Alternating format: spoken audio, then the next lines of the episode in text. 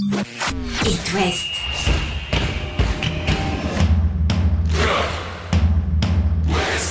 Cop West. Chaque lundi et jeudi à 20h. Simon Rongoat, Catel Lagré. Bonsoir Catel Lagré. Bonsoir Simon Rongoat. Le débrief des résultats de vos clubs de l'Ouest en un petit quart d'heure. Catel, je vais essayer de te piéger d'entrée. Il faudra trouver un mot pour la performance de chacun. On va commencer avec euh, le Stade Rennais qui s'est incliné face à Monaco en un mot. Classique. Classique, face à des Monégasques qui ont dominé. Le FC Nantes n'a pas réussi à battre euh, Paris au Parc des Princes. Encourageant. Pour Jocelyn Gourvenec, notamment le nouveau coach, on en dira un mot. Eric Roy qui continue de gagner avec son Stade Brestois. Régalade. Europe? Non, pas encore. Non, on peut pas. Non, ouais, tu t'es pas risqué non plus. Et enfin, hier soir, l'Olympique de Marseille qui est venu gagner au Moustoir face au Merlu après une première mi-temps cataclysmique. Inquiétant. Ah, J'avais cataclysmique, moi. Très bien. Allez, on est parti pour le débrief de nos clubs de l'Ouest. Chaque lundi et jeudi. C'est Cop West sur It West. À commencer donc par euh, le Stade Rennais. On prend dans l'ordre chronologique de ce week-end-là des Rennais qui euh, n'ont pas résisté à cette équipe de Monaco supérieure en tout point. Même à 10, Monaco a réussi à l'emporter au Roison Park. Ouais, seul but Rennais inscrit euh, sur penalty par Benjamin Bourigeau à la 89e. Alors que tu le disais, les Rennais étaient à 11 contre 10. Ils étaient déjà menés 2-0. Ça a encore été très décevant. C'était pas un joli match. Même les Monégasques n'ont pas été euh, mais plus forts que les Rennais, ça c'est sûr. Le stade Rennais manque définitivement d'impact, de qualité technique aussi. La défense a encore été euh, trop euh, passive. Mm. Mais je me dis que finalement, le principal problème Rennais, aujourd'hui, il est offensif. Euh, Julien Stéphan avait fait un choix de se priver de Martin Terrier parce qu'il va y avoir une- un petit enchaînement de, de matchs là d'ici Noël. Il avait donc aligné d'emblée Blas, Kalimwendo, Guiri et on a été proche du rien du tout avec ces trois garçons-là. Kalimwendo, les stats disent un seul ballon touché dans la surface, zéro tir. C'est un petit peu embêtant quand il joue sur le front de l'attaque. Blas est beaucoup trop lent. Euh, Yildirim, bon, quand il est entré, a apporté un peu. Le seul que j'ai bien aimé dans tout ça, euh, c'est Nadida, qui est rentré, euh, lui, en cours de match, le jeune gamin de 18 ans. Lui, il a apporté de la vie, lui, il a apporté de l'envie. Euh, il Oui, mais aurait on le même... regarde différemment parce que c'est un jeune et on oui, se dit bah voilà, oui, mais allez, enfin, c'est frais quand même. Au bout d'un moment, Ouais, euh, peut-être tu te raccroches à ce que tu peux. Sur les soucis offensifs, juste une seconde, euh, il y a une scène particulière qui a été euh, captée par les, les caméras d'Amazon, me semble-t-il, quand Kalimwendo retourne s'asseoir Mm. sur le banc sort, au cours ouais. du match. Des supporters, des spectateurs du stade rennais qui sont à proximité des bancs l'ont invectivé. On a entendu des feignasses, etc. Ce qui montre un petit peu l'ambiance de désamour vis-à-vis de Kalimwendo et plus Et de Blas, globalement hein, qui en a eu aussi pour vis-à-vis de, de- de cette équipe rennaise euh, d'un point de vue offensif. Ouais, Et puis défensivement, euh, il y en a un qui est passé quand même beaucoup sous les radars ces dernières semaines, dont on n'a pas beaucoup parlé, c'est Steve Mandanda.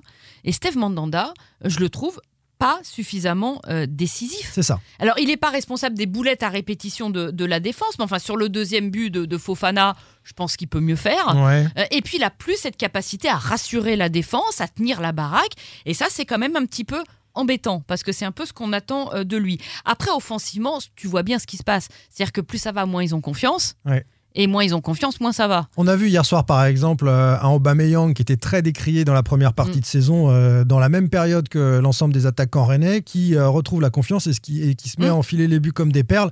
On peut imaginer que le talent des Guiri, des Blas euh, n'a pas disparu. Ce sont des joueurs qui ont été capables de marquer en, en Ligue 1, on le sait. Et, et ils n'ont pas trouvé avec Julien Stéphan la, confiance euh, qu'on pouvait attendre. On écoute euh, le coach euh, rennais après ce match. Il constate la supériorité monégasque, mais il dit aussi qu'il y a un petit travail de psy à faire avec ce groupe-là pour lui donner confiance. Je suis pas fâché, je suis déçu, oui. Je suis pas dépité. On est tombé contre plus fort que nous.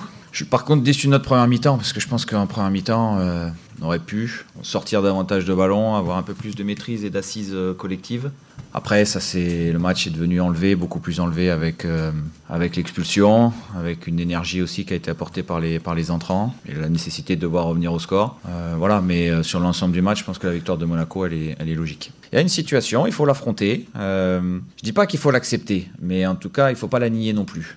Voilà, il faut l'affronter. Il faut l'affronter avec de la lucidité, avec de l'énergie, avec de la vérité aussi sur euh, sur ce qui est sur ce qui est fait, sur ce qui est produit. Euh, et ensuite, il va falloir beaucoup de courage euh, de la part de, tout le monde, justement pour pour inverser ça et puis pour aller batailler. Il va falloir batailler. Le choc psychologique n'aura duré qu'un match avec Julien Stéphan. C'est face à Reims où Rennes s'était relancé. Puis on est retombé. Il y a eu la Coupe d'Europe derrière, c'est vrai aussi. Mais ensuite, on est retombé dans, dans les travers, dans ce doute qui saisit le, le groupe rennais. Et puis surtout, faut le dire maintenant, les Rennais jouent le maintien. Enfin, on peut pas dire autre chose. 13e avec 15 points, 3 points d'avance sur Lorient qui est barragiste, 8 points de retard sur la 6e place, la dernière qualificative. Autant te dire, t'as 15 points de retard sur Monaco. Non, mais laisse tomber.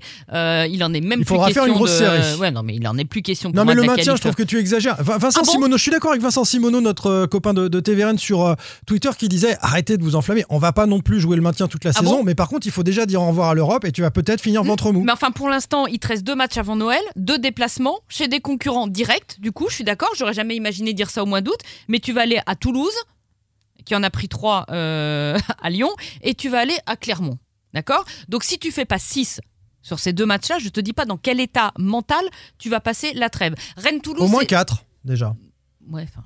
Non mais, t'as- non, mais t'as vu où on met Il la faut barre arrêter quoi. de penser 6 points. euh, le Rennes, Rennes n'arrive pas à gagner Ah un bah match. faut savoir, je crois qu'ils allaient pas jouer le maintien. Non, mais 4 points sur deux matchs, euh, Ouais. sur un rythme euh, Bon. européen. Enfin, Toulouse-Rennes, c'est les deux équipes euh, qui ont réussi à perdre contre Lyon euh, Ouais. cette saison. Ça va être beau. Je- C'est moi, vrai. je me régale d'avance de ce C'est- match au C'est stadium. cadeau, c'est Noël pour l'OL. On va terminer Ouais, avec ce, ce c'est- petit euh, voilà. jeu de Alors heureusement, ça sourit un peu plus en Europa League.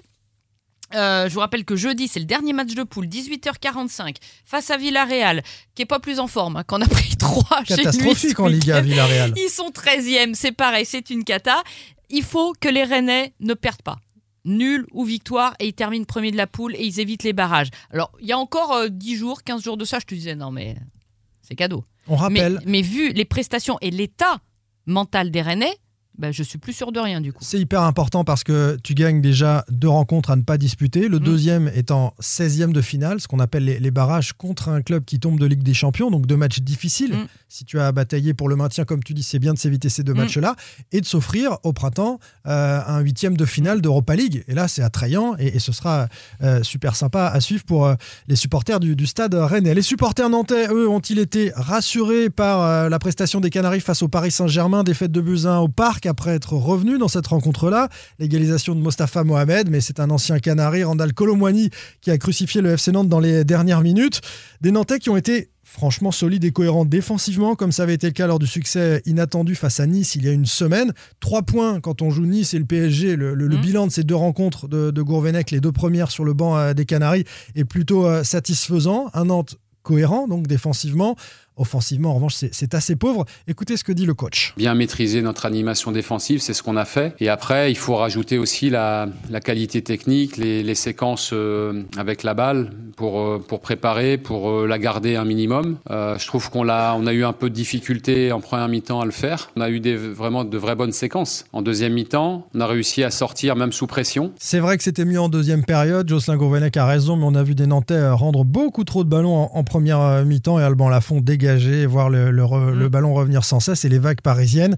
Des Nantais qui ont été déficients euh, dans les couloirs chez les latéraux, notamment Marcus Coco en Ouais, grande difficulté hein. face à Barcola. Et puis euh, de l'autre côté, Jean-Kévin Duverne qui est toujours euh, assez difficile à juger. Il n'est pas sur son bon pied. Il est, c'est vrai, costaud, mais parfois en délicatesse avec la relance. Et dans les couloirs, il y a un autre débat aussi. C'est Marquinhos, le Brésilien, de retour de nulle part, qui est titularisé, pardon, qui est entré en jeu, euh, choix de, de Gourvenec, alors qu'un Hudson euh, est désormais sorti euh, du groupe, l'autre euh, Brésilien, alors qu'un Strederapua, le, le jeune, n'a pas sa chance, alors qu'un Kader Bamba peut aussi euh, postuler à ce, à ce couloir-là. Dans les couloirs, Nantes doit mieux faire si les Canaries veulent obtenir quelque chose. On en parlera plus longuement jeudi dans le derby qui arrive. C'est Nantes-Brest à la Beaujoire. Des Brestois qui marchent sur l'eau pour finir sur le classement du FC Nantes. Qu'a-t-elle Les Nantais sont 9e avec 18 points. C'est 3 points devant le Stade Rennais. hein. Hmm. C'est tout près. C'est tout près. c'est c'est rien tout du tout. près, bah le top oui. 10 pour Rennes, tu vois, est à 3 Oh, points. bah dis donc. C'est- C'est On incroyable. est loin de l'objectif Ligue des Champions quand même. Aïe, aïe, aïe, l'amoureuse déçue du, du stade rennais. Les Brestois, eux, continuent leur petit bonhomme de chemin, surprenant, étonnant. 15 journées, ça commence à être sérieux. Et tu es encore dans le top 5. Brest, 5e après le succès à Metz, 2 buts à 1. 25 points pour euh, le SB 29. Et Eric Roy nous avait dit, sur la fin de saison, il faut, faut qu'on prenne 6 points dans le bloc de, de 4 matchs. Bah, ils les ont pris en 2 matchs. Mm. Qu'est-ce qu'ils vont faire dans les deux derniers alors On arrête ou quoi Est-ce qu'ils continuent Toujours le message de prudence du coach. Ah, c'est sûr qu'en début de saison, euh, on, aurait, on aurait signé tout de suite hein, pour ce capital point après les 15 journées. Maintenant, voilà, je crois que euh, c'est pas parce qu'on a atteint l'objectif que les joueurs s'étaient fixés qu'on ne peut pas le dépasser, on essaiera de le faire. Donc euh, voilà, tous les matchs sont, euh, sont bons à prendre pour fructifier notre capital point et se rapprocher euh, le plus rapidement possible de notre objectif principal.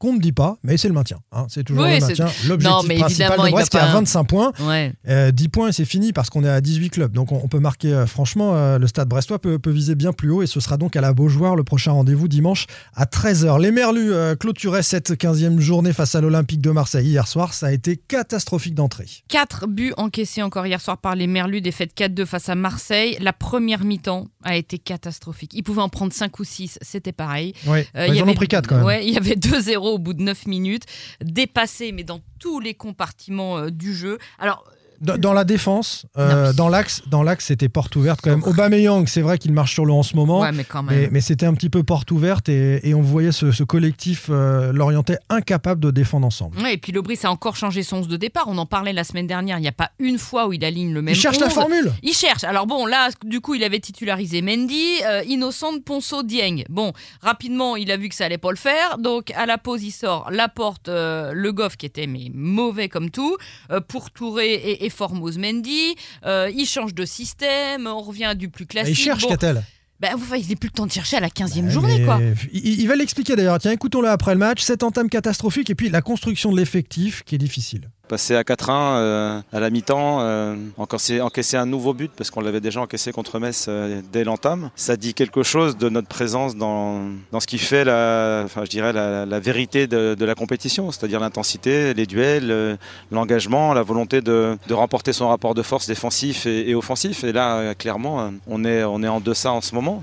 Maintenant, pas de catastrophisme, c'est pas le sujet. Personne ne veut faire ça. Euh, sinon, euh, bah, on laisse tout tomber. C'est pas du tout notre, euh, notre état d'esprit. Il y a de la combativité et la volonté de se redresser. Et puis, il faut chercher les points sur lesquels on est en train d'avancer. On a quelques retours de blessures qui sont intéressants parce qu'on a modifié un effectif à 60%, 70% par rapport à, à celui qui a démarré la saison passée, vous le savez. Et on court après un équilibre, après, après des blessures, après des états de forme. Et aujourd'hui, la sanction nous, a, nous est tombée douloureusement dessus. Et oui, la sanction, c'est ce 4 buts à 2. C'est aussi une équipe lyonnaise qui revient au classement derrière Ben oui, euh, le FC finalement. Lorient. Parce que devant, ça s'échappe pas trop, euh, mais sauf que derrière, euh, Lyon est revenu à deux points, que Clermont colle, que donc la descente, elle est peut-être pas, elle est peut-être pas finie. Une seule victoire sur les 12 derniers matchs, celle face à Rennes. Deux points sur 18 Euh, possibles. Voilà, tu reçois Strasbourg dimanche, autant dire que tu as plutôt intérêt à gagner ce match-là, parce qu'après tu iras à Brest. Et puis gagner à Leblé, c'est devenu très compliqué pour Deuxième tout le monde. rencontre à domicile pour les Merlus qui pourraient revenir à deux points de Strasbourg en cas de succès. Mais il faut gagner un moment. Toi, t'es vraiment un, un Mais je suis un optimiste. Ouais, non, mais ok. Bon, bah, donc, approchent. donc Lorient va se redresser, puis Rennes donc va entamer une série. Dommage, il y aura la trêve, donc euh, ça va aller pour tout le monde. sûr. Enfin, Régis Lebris a quand même dit il faut euh, tous euh, avoir envie de faire un petit peu plus dans la semaine pour que ça se voit en match. Donc il commence quand même à, Bien sûr. à ruer un peu dans les brancards. Mais pas de catastrophisme. On va retenir ça de la part euh, du coach des, des Merlus. Pas de catastrophisme euh, non plus pour nos Lavallois qui vont remonter euh, très certainement euh, la pente après euh, cette euh, défaite euh, du week-end euh, dernier.